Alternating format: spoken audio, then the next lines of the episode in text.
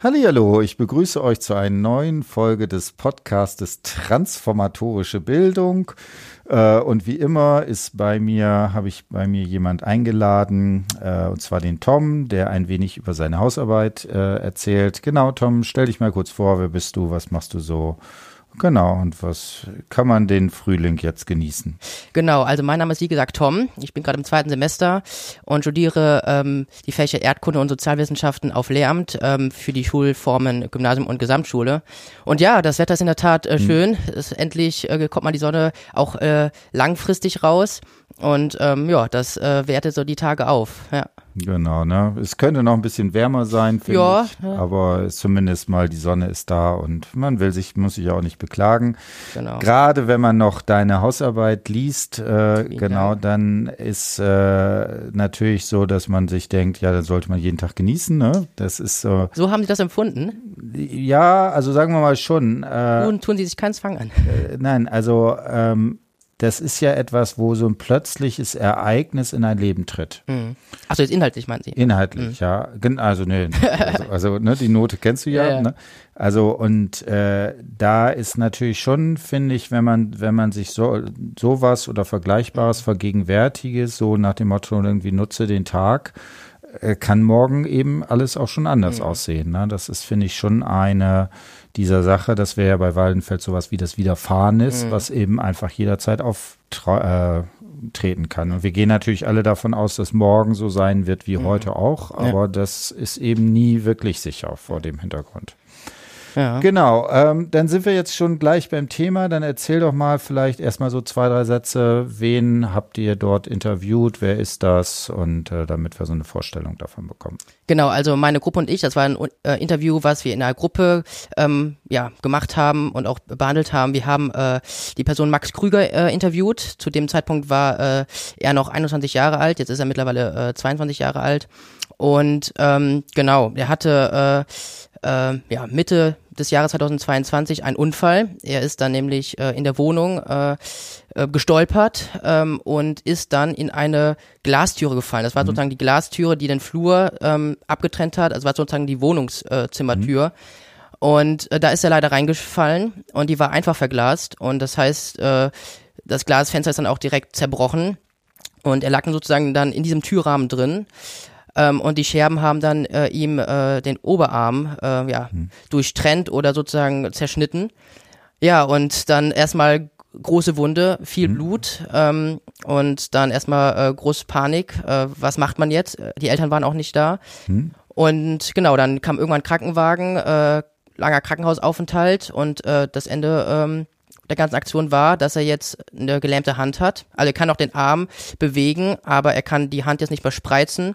Ähm, und äh, war Rechtshänder, das heißt, es war dir seine rechte Hand, äh, kann jetzt nicht mal mit rechts schreiben. Äh, am Computer tippen ist schwierig, das heißt, kurzum, es war ein massiver Eingriff, ja. Mhm. Genau, ne? Und das meinte ich eben mit, äh, mhm. also ähm, ich habe es mir eben noch mal erzählen ja. lassen, weil das auch schon so eine Geschichte ist, so, wo man zunächst auch so, ich kenne die Person ja nicht, auch irgendwie äh, denkt, das kann doch eigentlich nicht wahr sein, ja. ne? weil so ein relativ triviales mhm. Ereignis, äh, also jetzt nicht irgendwie ein Verkehrsunfall oder sonst was, was dann doch direkt zu solch einer massiven äh, Veränderung in dem Leben sozusagen mhm. führt. Ne? Ja, das stimmt. Ähm, genau, du hast so ein paar Zahlen, mhm. also äh, also die Person hat 50 eine Behinderung, 50 Genau, mit Prozent. Grad 50, genau. Ähm, und ähm, das ist, oder macht man sich ja gar nicht so klar. Also wenn man irgendwie hört, jemand hat eine Behinderung, dann hat man erstmal den großen Begriff Behinderung mhm. und man denkt, okay, darunter fallen so alle Leute, die irgendwie eine körperliche Beeinträchtigung haben, die äh, auf lange äh, Zeit ausgelegt ist. Aber als ich dann die Hausarbeit verfasst habe, habe ich mich natürlich auch mit diesem Thema äh, genauer mhm. äh, beschäftigt und dann herausgefunden, dass dann ab dem Grad 50, also es wird gestaffelt, es fängt bei 20 an und geht dann in 10er Schritten bis zum Grad 100 und ab dem Grad 50 spricht man dann von einer Schwerbehinderung. Mhm. Und ähm, man denkt, Schwerbehinderung ist wirklich schwer, wie der Name schon sagt.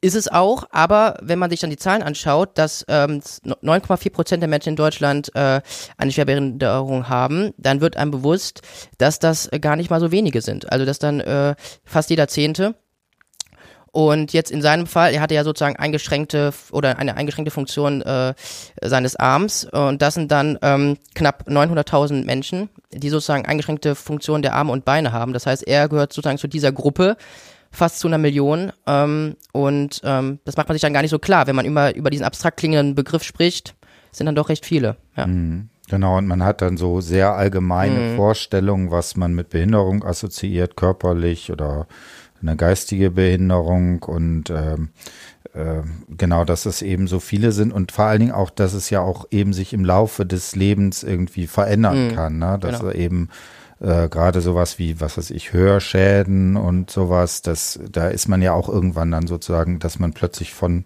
in Anführungsstrichen normal mhm. irgendwann in diese Kategorie ja. äh, rüberrutschen kann. Genau. Genau, also wir haben es jetzt mit jemandem zu tun, wo ein solch plötzliches Ereignis äh, sozusagen auftritt und dann quasi, also du kannst es ja sogar auf den Tag genau sagen. Genau, ich, äh, der hat den Tag gesagt, das war der 2.7.2022. Hm? Das war sein Unfall. Und ähm, was auch eigentlich, ähm, ja, das ist richtig bemerkenswert am 19.06.2022 hat er sein Abitur gemacht, da war seine Abschlussprüfung. So. Mhm. Und vielleicht gehen wir auch schon direkt rein, denn da hat er äh, ein Zitat ähm, oder hat er äh, einen Satz mhm. gesagt, habe ich mal mitgenommen. Ähm, er hat gesagt, es wurde damals immer gesagt, wenn du dein Abitur hast, dann stehen dir die Türen offen. So, mhm. das war am 19.06. Und dann irgendwie äh, paar Tage später waren dann sozusagen die Türen, die damals noch für ihn mhm. offen äh, stehen zu scheinen sein. Ja, so habe kleiner Wortbruch mhm. äh, hier. Aber sozusagen die Türen, die dann noch für ihn offen waren, waren dann am Ende nicht mehr offen oder zumindest einige sind zugefallen und andere sind dann vielleicht hm? ähm, gar nicht mehr in Betracht gekommen, äh, irgendwann mal aufzugehen. Ja. Hm. Genau, ne? Also das ist natürlich genau dieses Ding, was dabei ist. Ähm, dass es auf der einen Seite natürlich eine massive. Einschränkung ist, auf der anderen Seite natürlich auch äh, natürlich auch äh, Potenziale dabei sind, was man denn dann sozusagen machen kann. Und das macht es natürlich extrem spannend. Also wie gesagt, transformatorische Bildung. Da wäre halt, wären halt diese zwei Sachen. Einerseits, wie erfährt er dieses äh, ja, Widerfahrenes, mhm. würde ich jetzt einfach mal sagen. Und vor allen Dingen, und das wäre ja sozusagen ganz stark dieser Bildungsaspekt, wie kann er das entsprechend verarbeiten? Mhm. Wie geht er damit um und so weiter? Du hast dich jetzt äh, sehr intensiv mit der Theorie von Waldenfels auseinandergesetzt und äh, hast da die verschiedenen Aspekte gemacht und hast es zunächst also erstmal alle theoretisch beschrieben und die dann am Interview gemacht.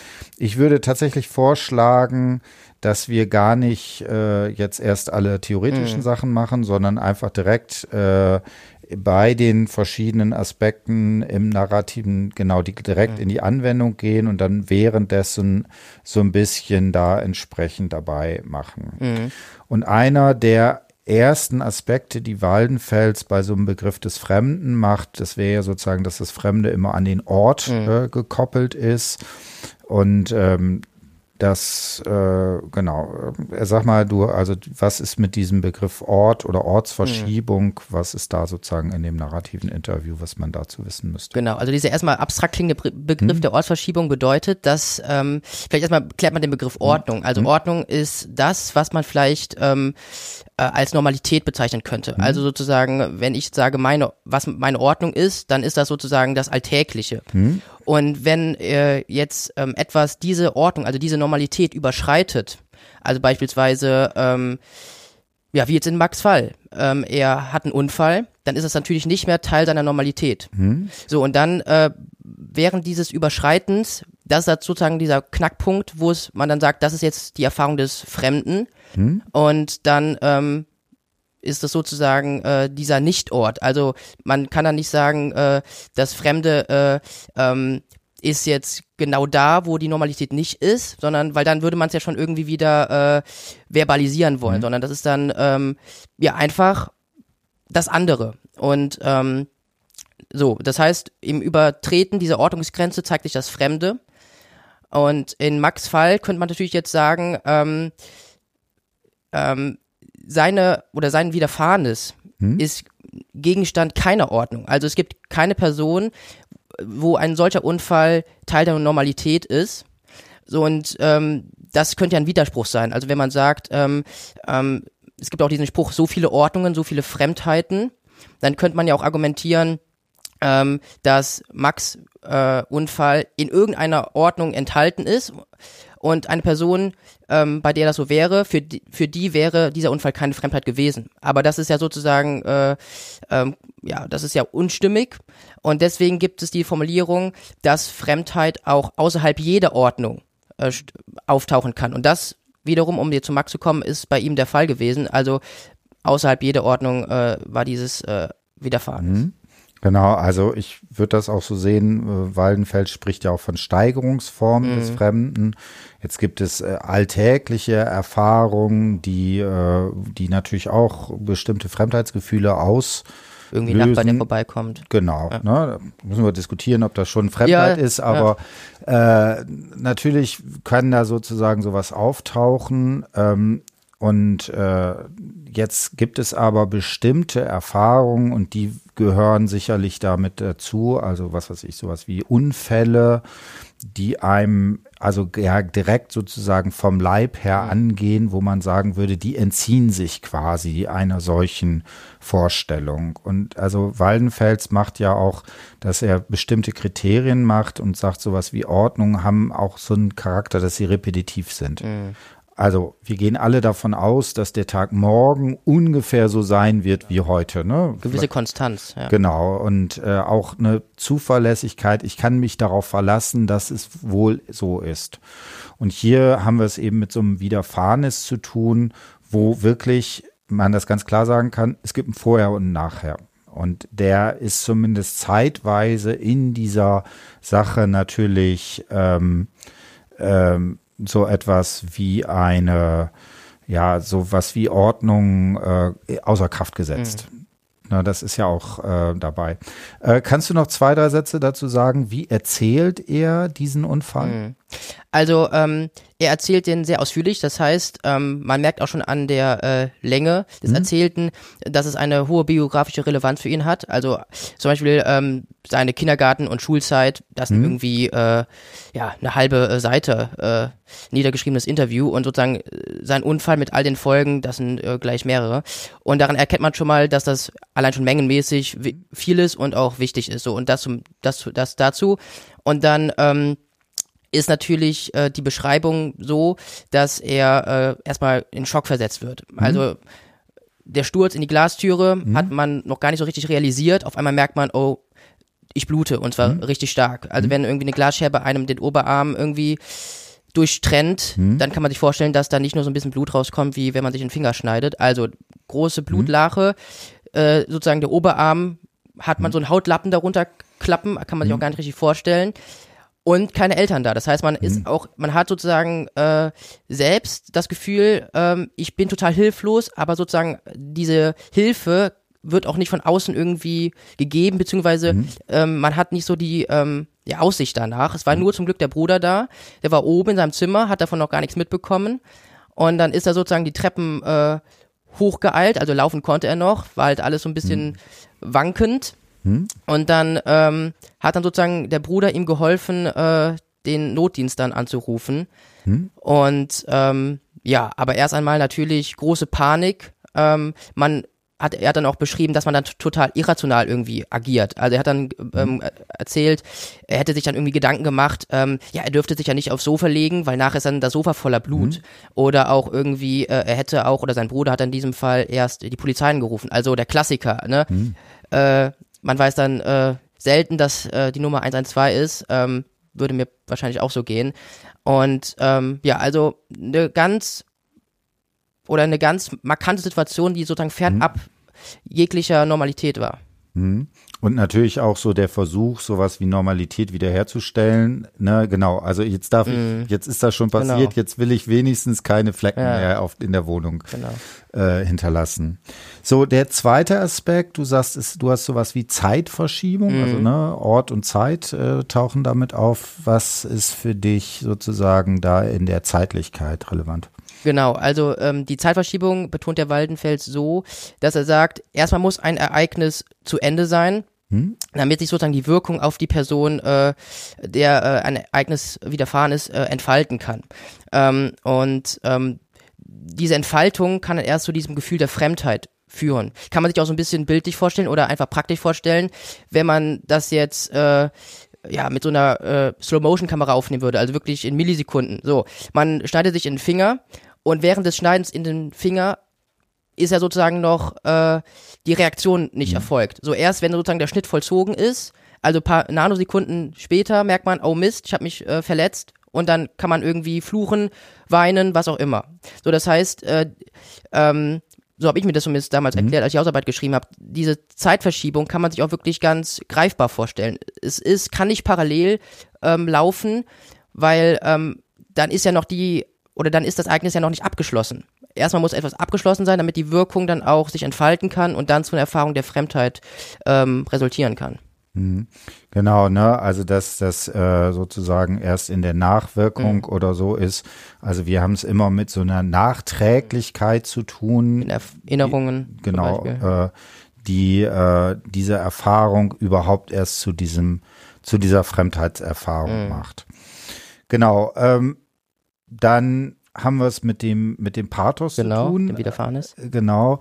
Ähm, Pathos und Widerfahrenes liegt auch sehr nah beieinander. Äh, dieser Begriff der, des Pathos ist ja auch so ein bisschen merkwürdig, weil mhm. er nicht das bezeichnet, was man normalerweise mhm. ne, oder pathetisch oder mhm, so genau. verstehen würde. Ähm, was ist das, was sozusagen das äh, Pathische dieses Ereignisses mhm. ausmacht? Ja, also erstmal kann man sagen, dass äh, Pathos, also das Widerfahrenes, immer ein, immer einen passiven Charakter hat. Also es mhm. ist jetzt nichts, was man irgendwie äh, aktiv machen mhm. kann oder was sozusagen äh, ja eine aktive Komponente hat, mhm. sondern das ist passiv und ähm, Widerfahrenes wird ja auch häufig synonym mit Erfahrung, zumindest kann man das so ähm, sehen. Ähm, ist natürlich nicht dasselbe, aber ähm, man kann es als Erfahrung erklären. So und, äh, und eine Erfahrung hat ja auch immer eigentlich einen passiven Charakter. Also mhm. ähm, wenn man irgendwie eine aktive Handlung hat, da habe ich auch in der Hausarbeit das Beispiel ge ge ge ähm, gebracht, ähm, wenn ein Kind sozusagen, das ist das typische, äh, auf die Herdplatte langt, mhm. also eine aktive Handlung vollzieht mhm. und merkt, oh, ist heiß, tut weh. Mhm. So, dann ist ja diese ähm, Erfahrung, es ist heiß, es tut weh, eine passive Ableitung mhm. dieser vorher aktiv durchgeführten Tätigkeit. Und ähm, so ist es auch ähm, ähm, bei dem Widerfahrenes, dass erst einmal einem etwas widerfahren muss, zum Beispiel jetzt mit äh, Max Unfall. Ähm, man kann natürlich auch argumentieren, gut, er ist ja irgendwie aktiv da reingestolpert, natürlich unwillentlich, aber das war eine aktive Handlung, aber all das, was danach geschehen ist, ähm, die Erfahrung, die auf, ein, äh, auf ihn gewirkt hat und so, war ja alles passiv abgeleitet von dieser äh, zuvor aktiven Tätigkeit und ähm, ja, also diese, diese Passivität äh, ist da sehr markant. Ähm, und ähm, dann macht Weidenfels auch noch die Differenzierung, ähm, äh, wie sich dieses Widerfahrenes auswirken kann. Also er ähm, spricht da von unterschiedlichen Graden der Schockhaftigkeit. Ähm, jetzt äh, in Max Fall ähm, ähm, kann man da eigentlich sagen, dass das äh, st äh, sogenannte stark ausgeprägte pathische oder affektive Komponenten hatte. Also äh, sozusagen verständlich formuliert heißt das, äh, ist, hatte eine sehr, eine sehr hohe Schockhaftigkeit. Kann man sich auch erklären, ne, bei so einem Ereignis, dass man dann nicht nur so ein bisschen perplex ist. Hm. Also ich würde ne, diese vielleicht nochmal zu dieser Differenzierung. Ähm, also ne, sicherlich ist jedes Widerfahrenes auch eine Erfahrung, mhm. aber nicht andersrum. Genau. Sondern ich, ich, würde ganz stark so dieses Widerfahrenes eben als das, was auf mich zukommt. Mhm. Eben nicht, was ich mache, was ich herstelle. Genau. Und was auch den Charakter hat, dass es quasi überwältigend mhm. ist. Dass ich also äh, dort nicht mehr darauf zugreifen kann, dass es in meine Ordnungsschemata und so weiter äh, da entsprechend ähm, da, werden kann. Genau, dass es sich dem entzieht. Mhm. Das ist äh, genau. Und äh, deswegen Pathos auch im Sinne von äh, sozusagen die Emotionen betreffend und zwar mhm. in, in so einem direkten Sinne. Äh, was ich jetzt hier noch sehr spannend finde, du hast noch in deiner Arbeit so ein Zitat äh, mhm. mit, äh, wo du dann sagst, okay, wo er sich mit der Psychotherapeutin ja. da beschäftigt. Äh, hast du das zufällig vorliegen? Ja, habe ich vorliegen. Hat, ja? Hätte ich es zwar an einem anderen Punkt äh, ja? genannt, aber äh, schade ja nicht. Also ähm, sollte mal mhm, kurz vorlesen. Genau, ja. Also er sagt dann, äh, dann hatte ich in der Uniklinik ein Gespräch mit einer Psychotherapeutin, wo ich natürlich in Tränen ausgebrochen bin, da ich es natürlich scheiße finde, nicht mal zu wissen, was ich tun soll. Hm. Also das fand ich sehr eindrücklich, denn ähm, erst einmal, ähm, auch wenn das vielleicht ein bisschen klischeehaft klingen mag, äh, ein stattlicher 21-jähriger junger Mann, wenn der in Tränen ausbricht, das ist jetzt nicht eben mal so, wenn äh, ein Spielzeug ihm weggenommen wurde. Das heißt, es ist schon mal eine, ein Zeichen, er ist wirklich getroffen, er ist emotional jetzt echt mhm. angefasst.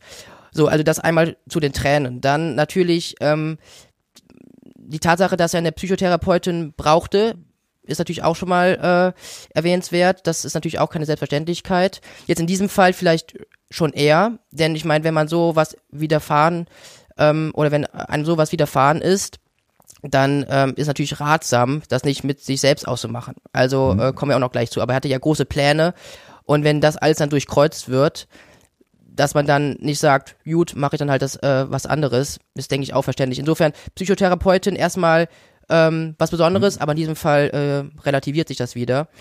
Ähm, aber auch der Inhalt, ne? Ähm, ich weiß jetzt nicht mehr, was ich tun soll. Mhm. Also das wirkt ja, wirkt ja resigniert, mhm. vielleicht auf der einen Seite, auf der anderen Seite auch so ein bisschen orientierungslos, planlos. Ähm, auch das lässt sich ja irgendwie wieder erklären. Also ähm, in meinem Fall war es zum Beispiel auch so, ich studiere Lehramt, wie bereits mhm. gesagt, und das war eigentlich schon recht lange gesetzt bei mir. Mhm.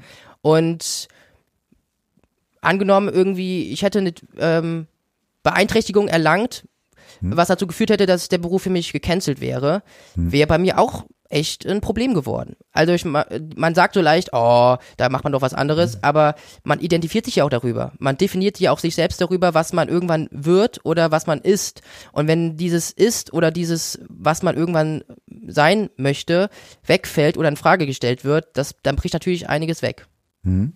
Also ich würde, äh, fand das, habe das deswegen auch nochmal jetzt als dieses Zitat fand ich sehr spannend vor dem Hintergrund, ähm, dass wahrscheinlich so etwas wie ein Widerfahrenes in einem Maße auch einem sozusagen in äh, dass es eben auch die emotionale äh, Verarbeitungskapazität mhm. einfach übersteigt. Ja. Und das Spannende ist ja sozusagen die Trauer, die Tränen, die da sind, kommen dann erst nachher. Mhm. Also sozusagen, das ist. Wenn es verarbeitet wurde und real realisiert wurde. Genau, ja. ne, wenn es, oder verarbeitet noch nicht mal, wenn es ja, rea real genau. realisiert genau. wurde, was sozusagen da ist. Und da äh, finde ich da auch interessant. Und ne, da sagt er, was natürlich scheiße ist. Mhm was ja auch dann das Ganze auch so ein bisschen quasi noch abschwächt. Also genau, ist, ja. ja. Ist eigentlich ein Schimpfwort, ne? Mhm. Oder äh, in äh, sehr mhm. äh, äh ja, wohlerzogenen mhm. Kreisen ein Schimpfwort.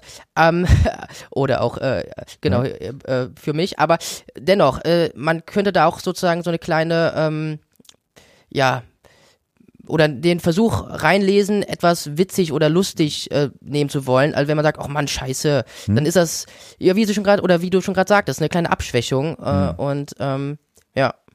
Genau, ne, was sozusagen dabei ist.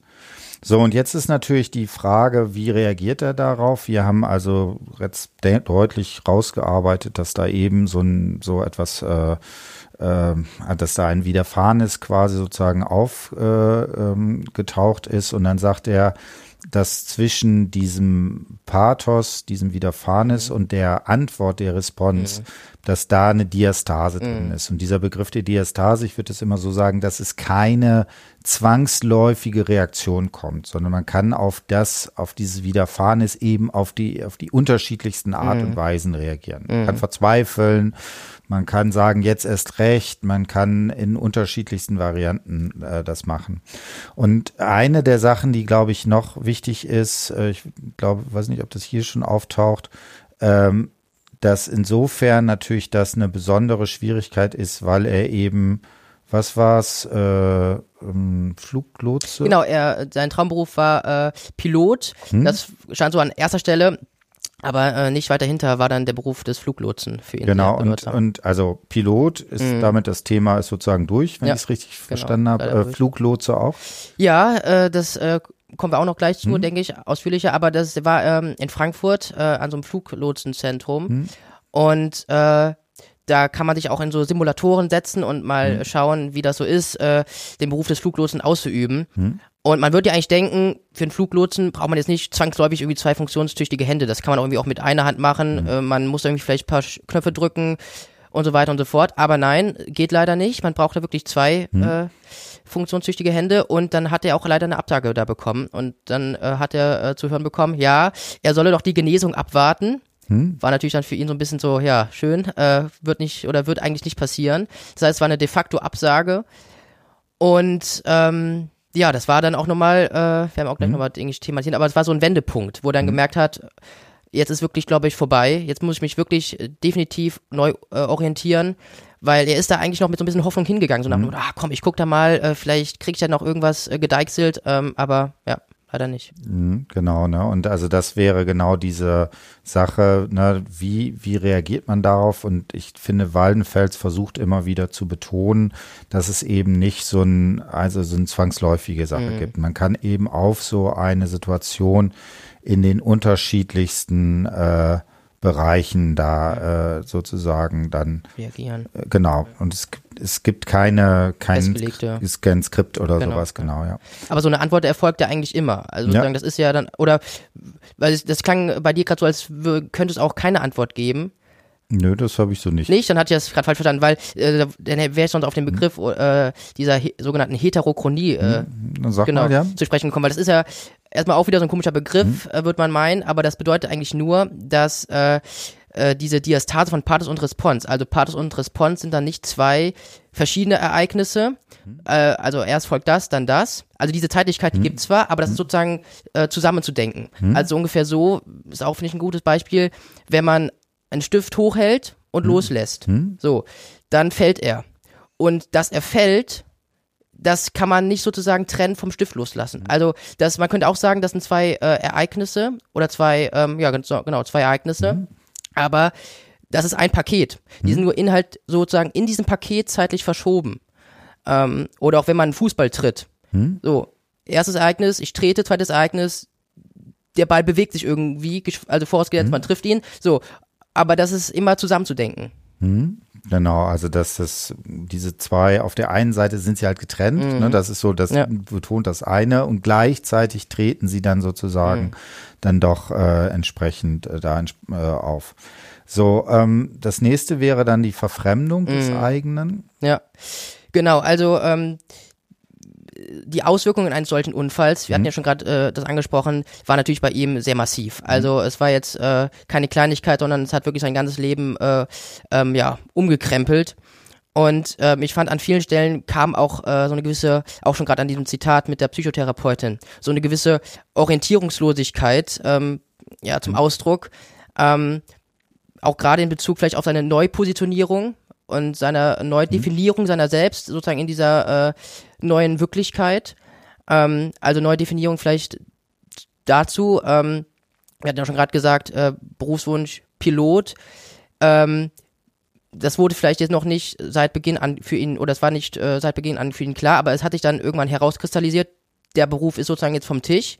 Also das heißt, er musste äh, sich im Zug auf seinen Beruf neu definieren ähm, und auch ähm, neu positionieren.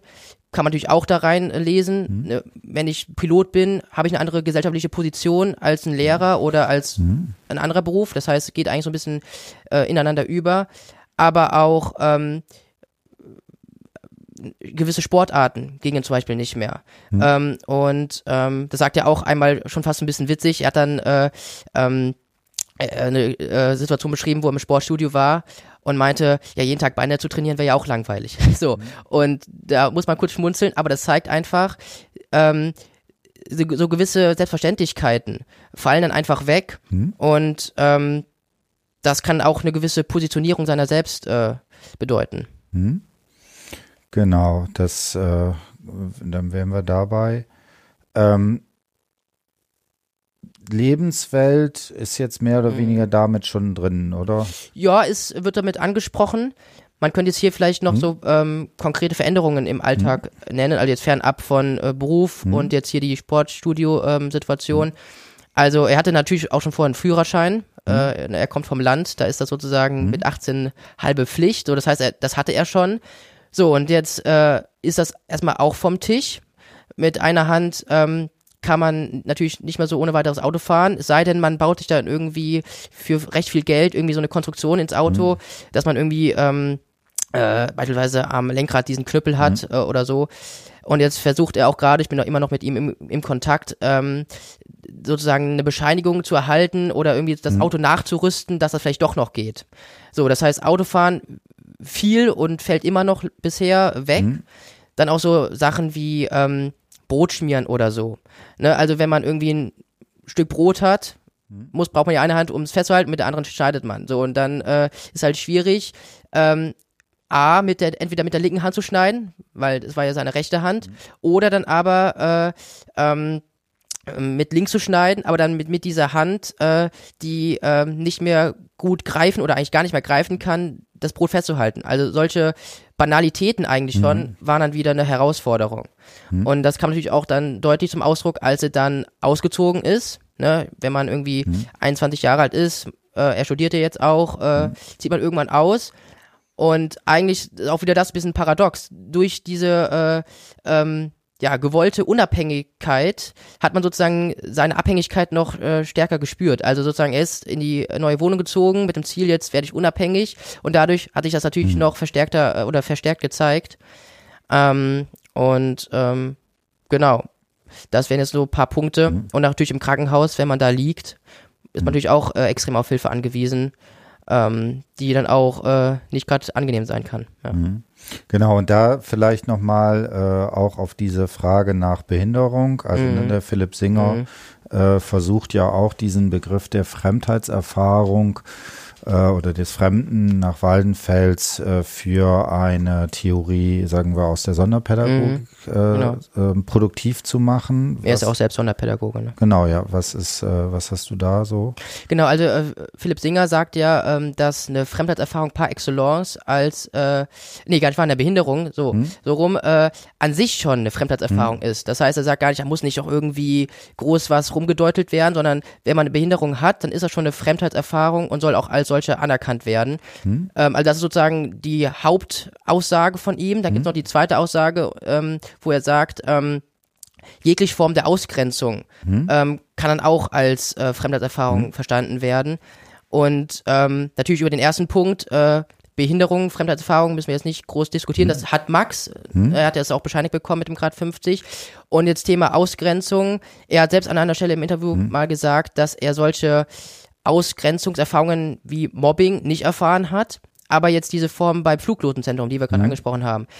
Ne, man ist sich natürlich darüber einig, dass das jetzt keine äh, oder dass äh, diese Absage keine böswilligen Motive zugrunde lagen. Mhm. Dennoch, er er hat sozusagen eine Absage erhalten. Mhm. So, das ist natürlich auch eine gewisse Form der Ausgrenzung. Man kann natürlich jetzt darüber streiten, ist Ausgrenzung nur dann, wenn sie sozusagen diskriminierend motiviert ist oder auch einfach dann, wenn man sagt, okay, du erfüllst nicht alle Kriterien, deswegen müssen wir dir leider, also leider Absage erteilen. So, aber auf jeden Fall, er hat da eine Schranke aufgezeigt bekommen und ähm, ja, insofern mhm. trifft eigentlich beides äh, zu.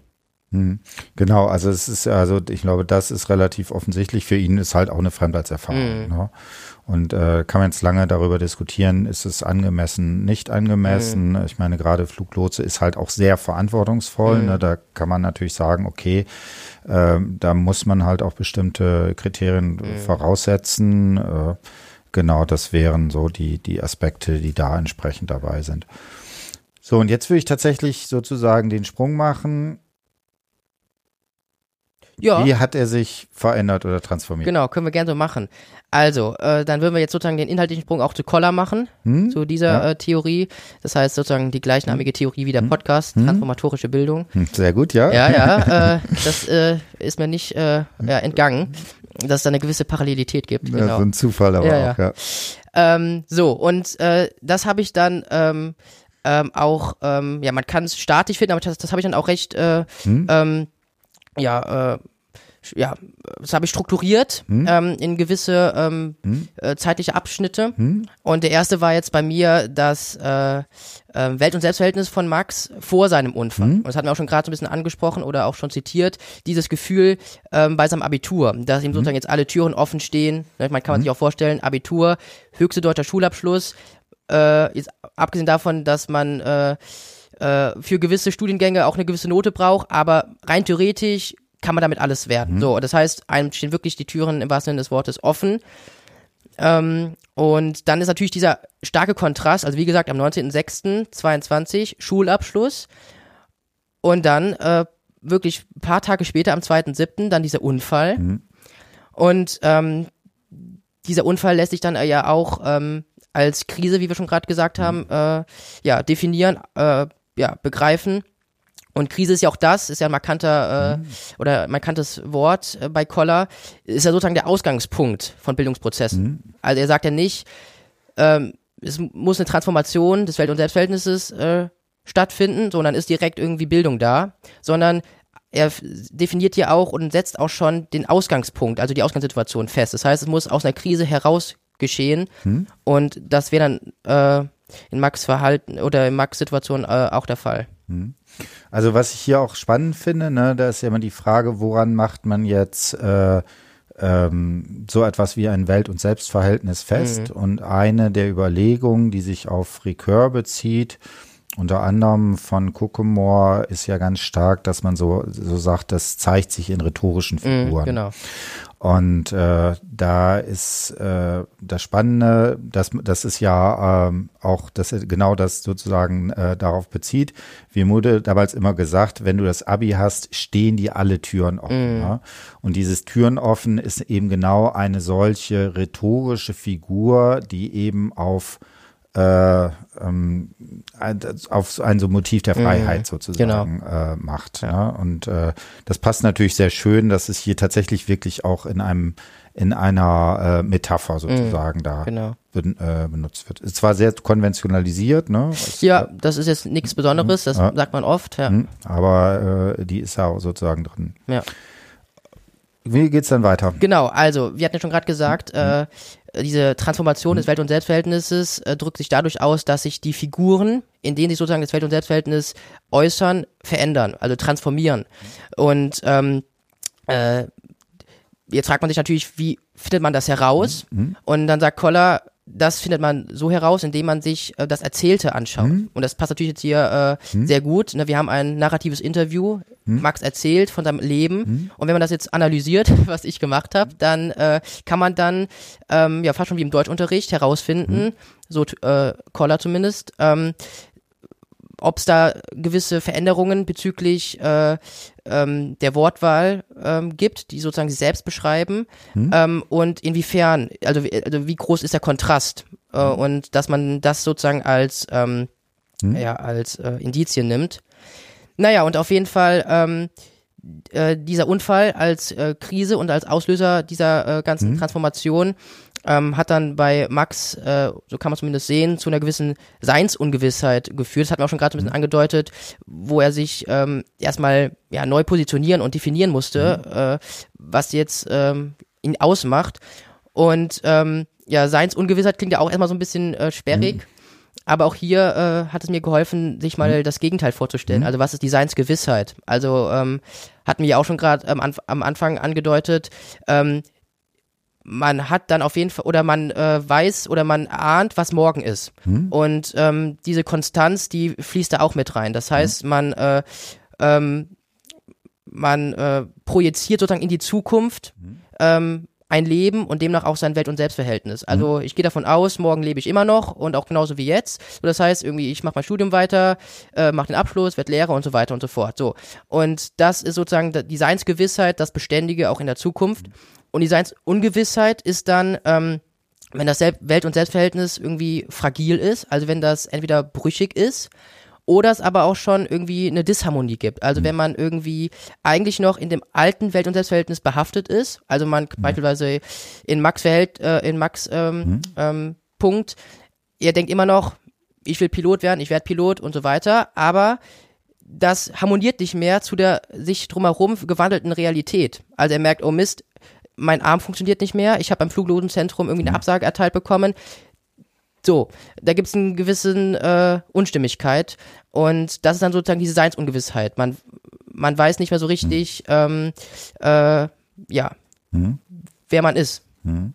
Ich finde das noch ganz spannend. Also da könnte ich, ich erzähle noch mal eine Anekdote. Ja. Äh, tatsächlich finde ich diese Seinsungewissheit sehr spannend. Und hat sie auch in ihrer Doktorarbeit, meine ich. Äh, ja, oder? und in einem Text von äh, mit äh, Geron Wolf Tanja und Tanja Trede Schicker ja.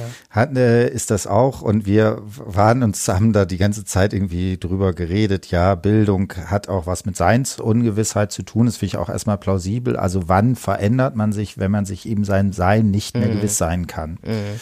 Und viele Theorien gehen ja eben davon aus, dass es so, dass Bildung so wäre, dass man eigentlich Gewissheit erlangt. Mhm. Ja, und also diese Seinsungewissheit wäre dem entgegengestanden. Und dann hatten wir da diesen Text äh, und waren dann, äh, mussten den überarbeiten. Dann hat irgendwann äh, Gerion gesagt so, sag mal, wo, wo haben wir den Begriff eigentlich her? Wo kommt er? Und dann haben wir angefangen zu, Frage, haben wir angefangen in der Literatur zu suchen und haben nirgendwo das gefunden und haben gedacht, das kann doch gar nicht, haben wir uns das jetzt eingebildet, mhm. ne, und so. Und wir haben dann tatsächlich irgendwann ein, ein Protokoll gefunden in irgendeinem Oberseminar von Kokomor, wo er das mal in so einem Nebensatz gesagt hat. Und da wird, wurde dann ja. diese Seinsungewissheit dabei. Schade, ich, sonst hätte man äh, als es das eigene ausgeben können. Ja, ja, das hätte man auch so noch machen können, aber das wollten wir ja nicht. Ja. Und äh, genau. Ähm, Vielleicht noch ganz interessant, du hast noch so zwei, drei auch wieder äh, Figuren da genannt. Und eine, die da sozusagen kurz nach dem Unfall ist, das ist dieses Schicksalsschlag. Mm, genau. Ähm, willst du vielleicht zwei, drei Sätze dazu Ja, kann ich gerne machen. Also man wird ja äh, meinen, mh, mm, man hätte das sozusagen von, äh, also extern betitelt. Also man hätte sozusagen gesagt, was du erlebt hast, ist ein Schicksalsschlag, aber mhm. es kam von ihm heraus. Also mhm. er ähm, hat das, was ihm widerfahren ist, selbst mhm. als Schicksalsschlag äh, ja betitelt.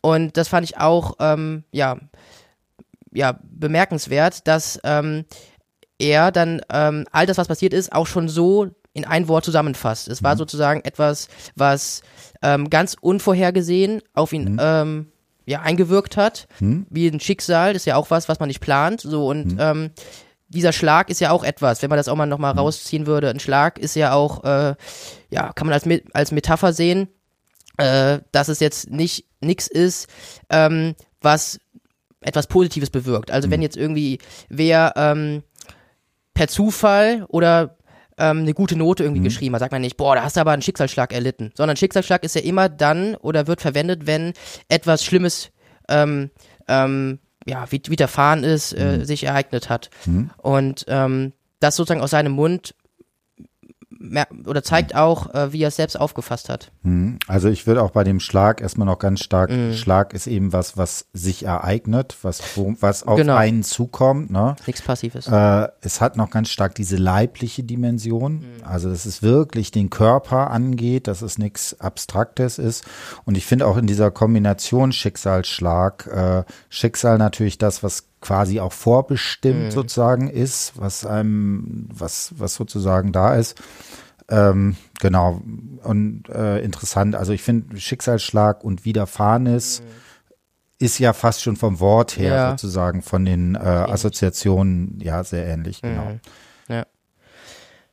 Ja. Vielleicht auch noch mal ganz kurz dazu, mhm. ähm, ähm, weil wir gerade das äh, Schicksal oder das Thema mhm. Schicksalsschlag hatten. Mhm. Ähm, auch hier nochmal vielleicht ein Zitat von ihm, wo man auch, äh, finde ich, sehr gut ähm, herauslesen kann, äh, wie, wie massiv das von ihm wahrgenommen wurde. Er sagt dann, ähm, also es war dann auch sozusagen kurz nach dem Unfall, also noch nicht äh, hm? lange Zeit her. Nach und nach realisierst du, dass du nicht mehr alles machen kannst, was du möchtest. Klar, du lebst, aber du kannst theoretisch nicht richtig leben, wie du es eigentlich gewohnt warst. Hm? Also auch da, ähm, klar, man weiß es irgendwie einzuordnen, aber wenn man das jetzt mal so liest, mhm. ähm, du kannst theoretisch nicht richtig leben. Das ist schon irgendwie hart, finde ich. Mhm. Also, äh, ähm, ich meine, er würde vielleicht sagen, und ich würde auch eigentlich sagen, es stimmt auch, es ist zutreffend. Ich meine, wenn man eine gelähmte Hand hat, der Eingriff ist so massiv, hätte ich vielleicht auch so gesagt, aber dennoch, wenn man es nochmal so äh, schriftlich vor sich liegen mhm. sieht, dann merkt man, ähm, ja, da kriegt es einfach nochmal ein Gesicht alles. Ja. Mhm. Genau, und also ne, ich finde auch diese Unterscheidung, klar, du lebst, mhm. aber was ist eigentlich richtig Leben? Ja, da, genau, ne? es wird so äh, ja schon fast relativiert. Ach komm, ich lebe zwar, mhm. aber das ist eigentlich nicht mehr so viel wert, könnte man da auch vielleicht noch mhm. reinlesen, mhm. weil ich ja nicht richtig lebe. Ja. Mhm. Genau, ne? Und das würde ich sagen, also das, was wir jetzt rausgearbeitet haben, das finde ich ist sehr schön, auch dieser Begriff des Bildungsvorhaltes. Mhm. Also das, worauf man sozusagen dann jetzt reagieren muss, ja, weil genau. das sicherlich auch ein Zustand ist, den kann man nicht dauerhaft mhm, haben. Ja. Oder zumindest, äh, selbst wenn, also wenn man ihn dauerhaft hat, ist es dann nicht angenehm, genau. sage ich mal sehr vorsichtig. Ja, und er findet ja, aber jetzt sozusagen findet jetzt so eine Übergangsphase genau. statt, wo er anfängt, diese Sachen entsprechend zu verarbeiten. Genau. Und diese Übergangsphase, die du gerade angesprochen hm. hast, die findet im äh, oder am Fluglotenzentrum statt. Hm. Hatten wir auch schon gerade mal so ein bisschen angerissen. Also er fährt dann mit seiner Freundin hm. dahin, weil äh, in diesem Fluglotenzentrum äh, gibt es Simulatoren, wo man hm. äh, so am Tag der offenen Tür als Besucher auch mal reingehen kann, schauen kann, ähm, ja, wie ist das so, Fluglote zu sein hm. oder auch wie ist es, Pilot zu sein. So. Und ähm, er wusste ja eigentlich schon, es könnte eng werden. Vielleicht mhm. kriege ich da jetzt eine Absage, aber er hatte noch, das sagt er auch, ähm, noch diesen Hoffnungsschimmer, noch so dieses bisschen Hoffnung hatte er noch, sagt er auch wörtlich so. Und so mit diesem Hoffnungsschimmer ist er dann dahin gefahren, hat sich dann auch in diese Simulatoren gesetzt, war dann auch ganz stolz, äh, so, und hatte dann dieses Gefühl, ah, das könnte vielleicht mhm. doch noch was werden, ich bin ganz nah dran. So, und dann hat er dann gesagt, okay, ich will das jetzt hier nicht irgendwie mhm. so vage alles haben. Ich frage jetzt mal nach. Hat er sich dann mhm. irgendwie so ein Mitarbeiter da äh, rausgezogen und meinte, so, wie sieht's aus? Ich habe die und die Beeinträchtigung, das ist mein Traum, das will mhm. ich machen. Geht das? So, und dann hat er leider die, Art, die Antwort bekommen, ja, er soll die äh, volle mhm. Genesung abwarten. Sprich, er hat dann für sich übersetzt, geht nicht. So. Und ähm, das war dann auch, wie gesagt, die Übergangsphase, weil er hat bis dato gesagt, ähm, ja, es gibt, ich habe eine Beeinträchtigung, ist mhm. blöd, aber kriege ich schon noch irgendwie hin. Aber da hat mhm. es wirklich dann wirklich zum Mitschreiben quittiert bekommen, es geht nicht mehr und dann hat, hat so ein richtiges Umdenken mhm. eingesetzt mhm. und ähm, ja, dann auch im Endeffekt eine berufliche Neuorientierung, die dann im, im Anschluss auch kam. Mhm. Genau, und da ist jetzt das Spannende, jetzt studiert er. Mhm, genau. Und äh, genau, sag nochmal zwei, drei Sätze, äh, genau, wie das da. Genau, also ähm, wie gesagt, äh, Fluglotsen und Pilotberuf mhm. war vom Tisch. Und dann hat er sich gefragt, was nun? Und mhm. ähm, der Beruf des Lehrers, also sozusagen äh, auch äh, ja mein Weg, äh, stand ihm auch ganz nah. Und dann hat er gesagt, okay, dann mache ich das. Ähm, Gerade der Beruf des Sportlehrers hat ihm sehr angetan ähm, und ähm, da auch immer sportlich aktiv war. Das heißt, es war umso ja einschneidender, dass er jetzt diese Beeinträchtigung hat. Also wenn man vorher irgendwie nicht sportlich mhm. war, auch blöd, aber wenn man vorher irgendwie Liegestütze gemacht mhm. hat, irgendwie im Fitnessstudio war, geklettert hat, so, so, das ist natürlich noch ein größerer Einschnitt. Auf jeden Fall, Sport war für ihn immer mhm. auch ein großes Ding. Das heißt, Sportlehrer war eigentlich immer gesetzt. Und ähm, der Beruf des Englischlehrers äh, mhm. war eigentlich auch immer äh, da. Denn er hatte mal, hat er am Anfang gesagt, ähm, mit der Schulklasse ein, äh, ja, einen Trip nach London gemacht mhm. und er hatte sozusagen die Freude an dieser Sprache äh, gefunden. Mhm. Und das heißt, Englisch war eigentlich auch immer da. Und dann ähm, ist er dann auch ins Fitnessstudio gegangen. Ne, daher kommt auch gerade diese äh, Passage. Beintraining ist ja auch immer langweilig mhm. auf die Zeit. Dann hat er dann versucht, äh, sich auf diese Sportaufnahmeprüfung mhm. vorzubereiten. Also auch da direkt proaktiver äh, mhm. Umgang mit der Situation. Nicht irgendwie gesagt, ah, blöd und so, sondern direkt ins Machen, in die Aktivität gegangen. Mhm. Und ähm, ja, hat dann viel Zeit damit verbracht, äh, im Sportstudio äh, zu trainieren, war auch in der Reha-Klinik, ähm, hatte auch äh, versucht, ähm, ja, gewisse Funktionen wieder zu erlangen. Und ähm, ja, leider war es jetzt so, dass der Beruf des Sportlehrers dann wieder gekippt mhm. ist. Ähm, einen konkreten Grund ähm, hat er jetzt im Interview nicht genannt. Ähm, aus ähm, Gesprächen äh, weiß ich aber, dass dann die Sportaufnahmeprüfung doch zu große Anforderungen an ihn mhm. gestellt hätte, ähm, weswegen er dann gesagt hat, ähm, ich konzentriere mich lieber auf das Fach SOVI, das heißt mhm. Sozialwissenschaften, also auch wie ich, ähm, komm, oder kam hinzu. Das heißt, es wurden dann im Endeffekt die Fächer Sozialwissenschaften und ähm, Englisch. Und genau, das war dann gesetzt. Und an dieser Setzung, an dieser neuen beruflichen äh, äh, oder an diesem neuen Weg einschlagen in Bezug auf das Berufliche, finde ich, kann man auch ähm, sehen, dass er sich jetzt neu identifiziert hat. Also mhm. wenn man etwas mit so einer ja, oder mit so einem äh, Ehrgeiz, mit so einer Ambition mhm. angeht, dann ist das keine halbherzige Sache, sondern dann steht man da auch mhm. für. Und ähm, insofern finde ich, kann man da auch, an anderen Stellen auch, aber da so das erste Mal so eine richtige Transformation seines Welt- und Selbstverhältnisses erkennen, weil das nicht mehr so nebulös ist, so ja, gut, er hat jetzt Einschränkungen, er äh, bedauert das irgendwie, da ist schon irgendwie eine Veränderung, mhm. sondern da ist wirklich, das Alte ist fast abgehakt und jetzt ist sozusagen das Neue eingeleitet worden. Hm. Gut. Ähm, also wir haben sozusagen diesen Übergang äh, und jetzt äh, das Neue, was sozusagen da ist. Gibt es für dieses Neue, hast du da auch sowas gefunden, wo du sagen würdest, da ist jetzt eine neue Figur des Welt- und Selbstverhältnisses? Also wir haben sowas gesagt, dass zu Anfang war es, mhm. äh, alle Türen stehen mir offen. Mhm. Dann gibt es eben diese Figur des Schicksalsschlages. Gibt sowas, wo man sagen würde, das ist so die jetzt aktuell äh, relevante mhm. Figur, in denen er das hat? Also jetzt ein konkretes Wort, würde ich sagen, hm? gibt es eher weniger. Er sagt am Ende des Interviews, äh, wären wir jetzt eigentlich gleich zurückgekommen, ähm, eigentlich recht schönen Satz. Er sagt, ähm, ich hatte bisher eine schöne Jugend. Das heißt, hm? der Unfall ist ja auch in seiner Jugend passiert. Das heißt, er betitelt dennoch die Jugend als hm. schön. Er hatte hm. bisher eine schöne Jugend und ich werde auch noch ein schönes Leben haben. Das ist auch hm. zukünftig. Ich habe also gelernt, mit der Behinderung oder mit dem Unfall psychisch und körperlich umzugehen. Das heißt, er zieht eigentlich ein, äh, ein Resümee, er zieht ein. Fazit und sagt, das alles habe ich nicht vergessen, aber ich weiß es jetzt irgendwie einzuordnen. Ich habe damit gelernt umzugehen. Ich schaue trotzdem positiv in die Zukunft. Und ähm, wie gesagt, ist kein Wort, aber ich finde, was man da rauslesen kann, dieses positive, optimistische, dieses nicht, äh, ja, diese, also dieses nicht ähm, resignierende, das finde ich, kann man auch jetzt, ähm, ich meine, ich kenne ihn jetzt auch noch, äh, kann man auch für ihn jetzt ähm, so festhalten. Mhm. Ja. Also ich würde schon sagen, dieses schöne Leben ja, genau. ist vielleicht ja, dann, vielleicht dann ja. ne, äh, was sozusagen das bedeutet, mhm. was ja grundlegend eben äh, eine positive sozusagen Bestimmung da entsprechend genau. ist. Ja. Und äh, kannst du sozusagen den, wie würdest du den Gesamtverlauf dieser, dieses Transformationsprozesses beschreiben? Also ähm, ich hatte ja auch die Formulierung äh, verwendet, es gab keine Linearität. Hm? Und diese gab es deswegen nicht. Äh, dazu komme ich jetzt auch, ähm, da er, ähm, als sich dann bei der Universität angemeldet hat, ähm, er hatte ein 3-0-Abi hm. und da wäre er halt in dieser äh, oder hm. an der Universität nicht einfach so angenommen worden. So, das heißt, er musste sozusagen über die Schiene ähm, Leute mit Behinderung hm. hm. ähm, da angenommen werden, denn die Universität sieht da immer 2% hm. davor.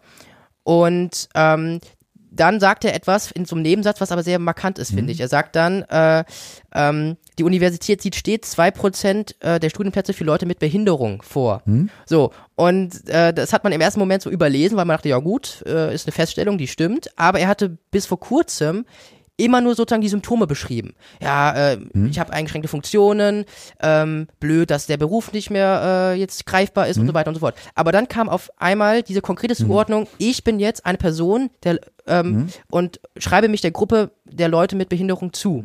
Und ähm, das fand ich ja sehr markant und das könnte dann auch Ausdruck sein, dass er jetzt so langsam ähm, seine Situation akzeptiert hat. Denn das ist ja oft so, wenn man irgendwie, kennt man ja auch von sich selbst, wenn man ähm, ja irgendwie äh, ganz viel Stress hat oder mhm. so und man ist total aufgewühlt, äh, man denkt sich so, ah, schaffe ich doch eh nicht und alles blöd mhm. und so oder ich habe mich da in so eine Sackgasse äh, hinein man manövriert, mhm. so. Aber wenn man dann an den Punkt kommt, wo man sagt, so, das ist jetzt so, ich akzeptiere es oder ich benenne es jetzt auch beim Namen, ähm, ne, die Formulierung, das Kind beim Namen nennen, dann ist dann häufig schon der Scheitelpunkt, wo man sagt, okay, jetzt kann ich es auch aktiv und proaktiv und mhm. konstruktiv angehen. Und ähm, genau, das fand ich sehr markant. Was aber auch auffällig war, war, dass ähm, diese Immatrikulationsbestätigung bei ihm so eine Ambivalenz ausge äh, mhm. ähm, ja, ja, aus ähm, ja, bedingt oder äh, dazu geführt hat. Also er sagt zum einen, sein kleiner Traum wurde jetzt wahr, mhm. also der Beruf des Lehrers, der rückt jetzt näher. Auf der anderen Seite sagt er auch eine Formulierung, ähm, dass äh, er froh war, so vermittelt bekommen zu haben, noch als normaler Mensch mhm. sozusagen in der Gesellschaft weiterleben zu können. Und das fand ich ähm, ja, fand ich interessant, weil dann, daraus kann man ja lesen, dass er sozusagen gezweifelt hat, ob er sozusagen noch ein vollwertiges Mitglied dieser Gesellschaft ist. Mhm. Und sozusagen erst diese Bestätigung von der Uni brauchte, ja, auch du kannst hier studieren wie jeder andere auch. Und das fand ich eigentlich traurig, dass, ähm, dass das dann auch immer noch so mit äh, schwang, ja. Mhm. Genau. Ne? Und also ich finde, da, da wird auch sehr so offensichtlich, dass was jetzt andere Theorierahmen bei Butler diese Ambivalenz mhm, ist. Genau. Auf der einen Seite ist es halt, dass er sich in gewisser Weise unter dieses Machtverhältnis, ich bin jetzt behindert, mhm. unterwerfen muss und damit aber gleichzeitig, dass ihm sozusagen auch Potenzial und Handlungsmacht mhm. gibt, sozusagen, da das für ja. sich äh, entsprechend sozusagen äh, da ähm, einzufordern. Genau. Und deswegen würde ich auch sagen, dass es keine Linearität hatte, ne? denn er hat auch nach wie vor immer noch ähm, dieses Gefühl, oh, bleibt das jetzt wirklich mein ganzes mhm. Leben lang? Ist das jetzt sozusagen gesetzt? Mhm. Ähm, und das ist natürlich verständlich, aber mhm. das ist natürlich jetzt nicht äh, wie im Lehrbuch, es gab eine Krise, es gab einen äh, Unfall, mhm. so, dann gab es eine Transformation des Welt- und Selbstverhältnisses und dann ist alles wieder ganz neu, ganz schön, ganz anders, mhm. Bildung. So, mhm. sondern das ist halt ähm, wie, in der Real wie in der Realität so oft, es gibt halt auch äh, die Grautöne. So. Mhm. Und das ist jetzt so ein äh, Grauton. Und dennoch würde ich sagen, dass man vom Bildungsprozess sprechen kann. Mhm. Denn äh, das Zitat, was ich gerade vorgelesen habe, dass er eine schöne Jugend hatte, also wo er sozusagen bilanziert, mhm. das steht ja am Ende. Und das äh, gibt den Rahmen und das überwiegt dann, finde ich, auch. Ähm, und das äh, umfasst ja auch nochmal all diese ganzen Gedanken, die er noch hat. Und ähm, ja, lässt sie trotzdem nicht so stark werden. Mhm. Genau, also ich finde es auch, äh, ne, dass es dabei ist, auch wenn es ja so, so ein paar noch Schwankungen mhm. dabei ist, ne, äh, taucht das auf. Ähm, hast du noch was sozusagen, du hast jetzt auch gesagt, äh, was du noch zu, ähm, genau, möchtest du noch was sagen? So, ja, äh, genau, eine gute Überleitung. Hm? Also ich finde, ähm, man hat natürlich, oder ich habe die mhm. Hausarbeit geschrieben, weil äh, ich ihn halt kannte und wusste, mhm. er hat eine Lebensgeschichte, die äh, mhm. erzählenswert ist. So, das war der eine Punkt. Aber der andere Punkt war dann, ähm, anfangs aus der Not geboren, weil man mhm. muss eine Hausarbeit schreiben und man braucht irgendwie einen Aufhänger. Ne? Man muss ja irgendwie sagen, warum will ich jetzt hier irgendwie äh, das, das Interview ähm, analysieren und nicht nur deswegen, ähm, um ähm, ein Ergebnis zu präsentieren, sondern auch mit einem gewissen Mehrwert. Hm. So und ähm, aus sozusagen dieser Not heraus ist bei mir aber tatsächlich was ähm, ähm, oder eine oder ein Gedanke entstanden, den ich auch eigentlich nach wie vor äh, wichtig äh, finde. Denn oft ist es ja hm. so, wenn man sagt, jemand hat sich gebildet, so, hm. dann denkt jeder oder viele hm? äh, denken dann daran, ähm, okay, jemand hat irgendwie fürs Abitur gelernt oder jemand hat für eine Klausur gelernt, so, hat jetzt hm. ganz viel Wissen in sich hineingeschaufelt, hat einen Wissenszuwachs erworben, so, und hat sich gebildet. Hm? So, in so einem Fall, mein Koller sagt ja auch, die Transformation des Welt- und hm? Selbstverhältnisses ist Bildung. Ich kannte vorher Koller nicht, so, und ich denke, die meisten ebenfalls nicht. Und diese Bildungsdefinition ist ja auch eine Definition, ist mhm. aber im Duden, wenn man da mal nachschlägt, nicht zu finden. Ne? Dann stehen da irgendwie ein paar Wörter, und dann an äh, den ersten beiden Stellen Erwerb von Faktenwissen, mhm. Allgemeinwissen. Mhm. Und das finde ich, ähm, ja, impliziert ja so dieses äh, Leistungsdenken. Also ähm, du musst vorwärts kommen, du musst sozusagen immer eine Stufe höher, damit du dich bildest. Um, ähm, und da habe ich mir gedacht, das ist doch eigentlich blöd. Also, ähm, ich meine, klar, so funktioniert die Gesellschaft. Ähm, mhm. Der Leistungsgedanke ist irgendwie omnipräsent, aber das könnte man doch eigentlich mal aufbrechen. Mhm. Und dann habe ich mir überlegt, ähm, was würde denn geschehen, wenn man diese Definition, diese Bildungsdefinition breit vortragen würde? Also mhm. wenn jetzt irgendwie, dann habe ich so eine Utopie konstruiert. Mhm. Was ist, wenn jetzt morgen ähm, viele diese Definition so beherzigen würden wie Erwerb von Faktenwissen? Mhm. Würde dazu führen, so meine, äh, mhm. so mein, dann mein Konstrukt, dass man äh, diesen Leuten, mhm. so wie Max, die sowas durchlaufen haben, ähm, ja, eine ganz große Ehrung zukommen mhm. lassen würde. Die würden dann denken, boah, ich habe mich gebildet, Wahnsinn. Vor paar Tagen, vor paar Jahren war ich jemand nur, der hat sich mhm. verändert. Mhm. Ne, diese Veränderung klingt ja eher so ein bisschen so, ja, das, das können auch Sachen. Das, ne? Wenn man irgendwie einen Tisch in die, in die Sonne stellt, dann bleicht der auch aus, der hat sich auch verändert. Also das ist ähm, jetzt nichts, ähm, was einen rühmt. Mhm. Und der Begriff Bildung ist ja sehr positiv konnotiert. Also mhm. wenn man jemanden beleidigen will, dann sagt man nicht, du hast dich gebildet. So. Und ähm, dann habe ich gedacht, okay, also wenn sich dann diese mhm. Leute, die dann sich durch die Bildungsdefinition, also durch diese breit mhm. vorgetragene, erweiterte, durch Koller, äh, Definition eingeschlossen fühlen, dann ähm, ja, wirkt das äh, zum einen zu einer Wertschätzung, wie schon gerade gesagt, weil eben Bildung so positiv konnotiert ist, zum anderen aber auch zum höheren Selbstbewusstsein, Selbstwertgefühl, mhm. ähm, aber auch eine Selbstidentifikation. Also ähm, kann man sich auch vorstellen, also wenn Bildung als Lob verstanden wird oder als Anerkennung, dann, ähm, dann braucht man nicht viel Fantasie, da, um zu wissen oder um sich vorzustellen, was das mit einem macht. Mhm. Und das dann wiederum äh, als Auswirkung überlegt auf die Gesellschaft, ähm, wäre zumindest ein gedankliches äh, Experiment. Zumal, wenn wir nochmal auf die Zahl vom Anfang äh, zurückgreifen, 9,4 Prozent der Menschen würden sich dann angesprochen fühlen. Mhm. Und ähm, ich fand das eigentlich dann einen ganz netten Gedanken. Mhm. Und ähm, ja, was hältst du davon? Also im Großen und Ganzen finde ich das erstmal sehr plausibel. Also die Frage wäre ja überhaupt, wieso ist denn sind denn zum Beispiel so Leute wie Koller und Kokomor mhm. eigentlich auf diesen Gedanken dieser transformatorischen mhm. Bildung gekommen? Wieso, na, das äh, äh, wäre eine gute Frage. Ja. Ähm, das lag ja nicht irgendwie, das war ja nicht klar, dass das so ist. Ne? Man kann dann so ein bisschen sagen, ja, hat Nietzsche gelesen oder sowas in die Richtung. Aber ich würde das durchaus in so einem ähnlichen Verständnis sagen. Also wenn man so ganz basal anguckt, also wenn man sich auch anguckt, womit sich Kokomor zum Beispiel beschäftigt hat. Mhm. Kokomor hat über Jahrzehnte eine Reformschule und eine Reformuniversität in Kamerun aufgebaut äh, und dann geleitet mit lokalen Partnern immer und so weiter. Und ich finde, das ist schon dieser Versuch, diesen Bildungsbegriff von sowas wie äh, wie so einem normativen Ding. Man ist gebildet, wenn man Goethe gelesen mhm. hat. Man ist gebildet, wenn man irgendwie Musikinstrument spielen kann, ne? wo dann auch immer so eine Abgrenzung mhm. äh, da ist. Ne? Die anderen dann eben nicht. Die anderen eben nicht, genau. Äh, da finde ich, ist schon der Versuch, da dem anderen Raum zu hm. sehen. Und wenn man sich auch anguckt, was sind eigentlich die Themenbereiche, also ne, Nadine Rose, Migration als Bildungsherausforderung, da ist ja quasi schon im Titel so ein bisschen, was du einforderst. Mhm. Also normalerweise ja. würde man ja immer Migration als negativ, als das Problematische, ja, als das Schwierige sehen. Ja.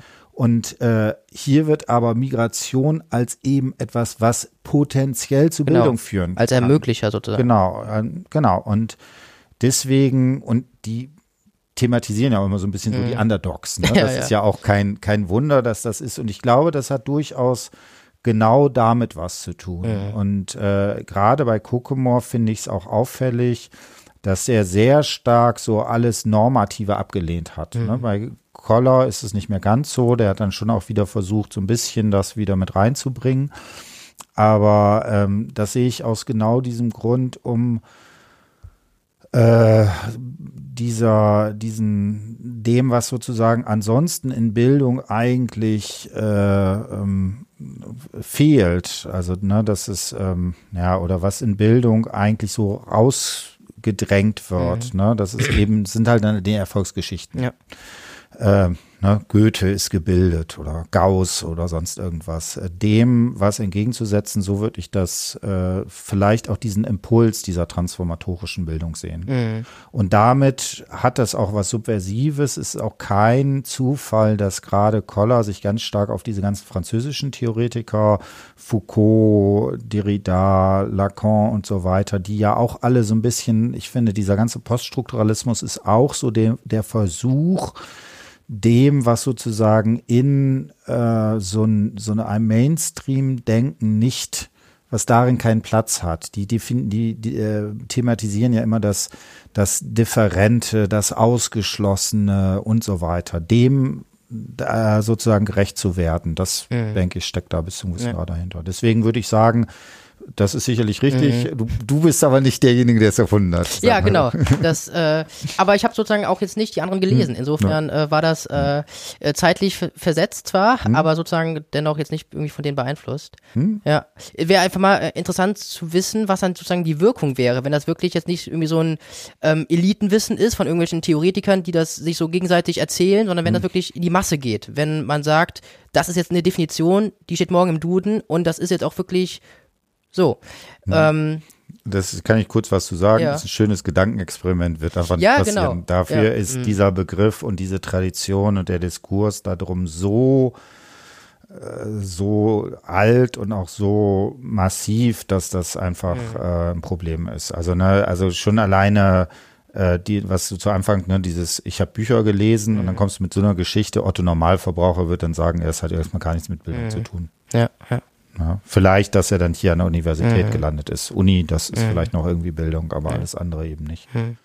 Glaubst du denn so als kleiner Exkurs jetzt mal gefragt, dass, ich, dass dieser Leistungsgedanke ähm, auf lange Sicht so Notensystem und so ähm, wegfällt oder weil jetzt es passt eigentlich gerade so ein bisschen, weil wir gerade auch da äh, drüber gesprochen haben, dass es eigentlich schon so verankert ist, dieses Bildung ist Allgemeinwissen, also dieses Leistungsdenken, mhm. dass es irgendwann mal kippt ähm, und dann solche Definitionen oder solche Sichtweisen im Allgemeinen Oberhand gewinnen? Äh, nö, das sehe ich erstmal nicht. Mhm. Also das Ding ist gerade diese, diese Frage Ökonomisierung der Bildung ist gerade in dem Kontext gerade Foucault Gouvernementalitätstheorie rauf und runter diskutiert worden, äh, dass man das macht. Also da gibt es wirklich bergeweise, mhm. schränkeweise äh, Literatur dazu, die genau da eine solche Kritik haben. Und das Problem bei diesen Kritiken ist, äh, die bleiben intern. Mhm. Also die, da werden vielleicht bestimmte Aspekte sozusagen aufgegriffen, aber dass das sozusagen so breiter ist, äh, da bin ich sehr, sehr pessimistisch. Mhm. Also schon alleine äh, ich weiß noch, ähm, ich habe ja in, in der Corona-Zeit irgendwie ziemlich viel damit auch mich auseinandergesetzt ähm, wie ist das denn eigentlich, ne, dass da eine Generation ist, die einfach bestimmte Bildungschancen vielleicht nicht mehr mhm. hat. Ja. Äh, das wurde auch breit diskutiert, das gab es auch in verschiedenen Talkshows. Ja. Ja, wer diskutiert da jetzt noch drüber? Mhm. Das ist ja völlig sehr, sehr weg, wenig. Ne? Ja, ja. Also niemand würde jetzt sagen, äh, das ja, Spotlight wir, ist weg. Ja, das Spotlight ist weg und niemand äh, diskutiert ernsthaft noch, was könnten wir denn machen, um den Leuten, die dort äh, zwei Jahre lang irgendwie äh, die bestimmte Möglichkeiten, Potenziale nicht haben, dass man das entsprechend so macht. Da gibt es ein paar, sicherlich auch äh, gab es einiges an Geld, aber äh, wirklich in, in einem Diskurs ist das irgendwie mhm. völlig verschwunden. Und deswegen bin ich da relativ pessimistisch, dass das sozusagen dabei ist. ist wie gesagt, ne, mhm. ich glaube, die Grundidee ja. steckt da quasi in dieser Formulierung drin, aber das sind irgendwie ganz dicke Bretter, die mhm. da entsprechend dabei sind. Ne? Ja. Aber vielleicht bin ich da auch einfach, ich werde dieses Jahr 50, das ist vielleicht einfach meine, mein, meinem Ach. Alter, Alter geschuldet, ne? Also ich meine, das ist das zweite, wo man das natürlich auch diskutieren müsste, ist irgendwie diese Klimakrise. Mhm. Also es ist ja kein Wunder, dass Transformation als Begriff jetzt mhm. wieder ja, ja. so da ganz aktuell. Die Transformation der Wirtschaft ist ja alles. Wird überall ja. diskutiert, ne? Transformatorische Bildung, äh, wie gesagt, ist jetzt vielleicht 30 Jahre oder so was alt. Ähm, ähm, auch da sehe ich nicht wirklich, dass das passieren könnte. Und da haben wir ja keine andere Chance mehr. Ja. Also, ne, das ist ja, ähm, da müssen wir es ja einfach, das erzwingt quasi die Physik uns, ja. dass wir da irgendwie darauf reagieren. Ähm, da aber vielleicht, mhm. vielleicht ho oder hoffentlich täusche ich mich da. Ja. Also vielleicht ja. ne, morgen würde ich vielleicht auch was anderes sagen. Vielleicht eine Sache noch positiv. Ja. Ähm, was ich aber schön finde, und das finde ich, hat sich heute auch nochmal in dem Gespräch sehr deutlich gezeigt, ist, äh, auf individueller Ebene passiert das ja. Also mhm. bei allem, was da widerfahren ist und so weiter, ist, wenn man das als Gesamtsache sieht, finde ich, hat es ja auch positiv, dass man sagen kann, man kann das verarbeiten. Mhm. Ja. Ne, das ist ja sozusagen das Positive, mhm. was dahinter steht. Man das kann trotzdem ein ja. schönes Leben haben. Das stimmt. Und jetzt auch nochmal zurück auf die Klimakrise. Mhm. Auch da würde ich sagen, ne, das Individuelle geht viel einfacher und schneller. Und dann so dieses Große, so diesen großen Tanker Deutschland mhm. oder generell Land als Ganzes dann irgendwie ähm, den Kurs dazu wechseln, ist dann schon ein bisschen schwieriger. Insofern, ja, das war ein guter Schluss oder eine gute Überleitung. Mhm, sehr gut. Ähm, äh, zu, ne, dass man die Hoffnung nicht verliert. Jeder Einzelne kann dann auch seine Transformation äh, gestalten. Mhm. Äh, Im Bildungsbereich, wie gerade äh, mhm. umfassend erläutert, oder äh, in anderen Bereichen Klima. Äh, ja. Genau. Und also wie gesagt, das ist auch ein Thema, das wird mich in den nächsten Jahren noch weiterhin beschäftigen. Mhm. Äh, wird man gucken, was sozusagen dabei ist. Und äh, genau, da schauen wir einfach mal. Dann bedanke ich mich für das Gespräch. Ja, Hat Spaß gemacht. Und äh, auch. Schön. wie gesagt, tschüss den ZuhörerInnen genau. und dann bis demnächst. Bis demnächst. Tschüss.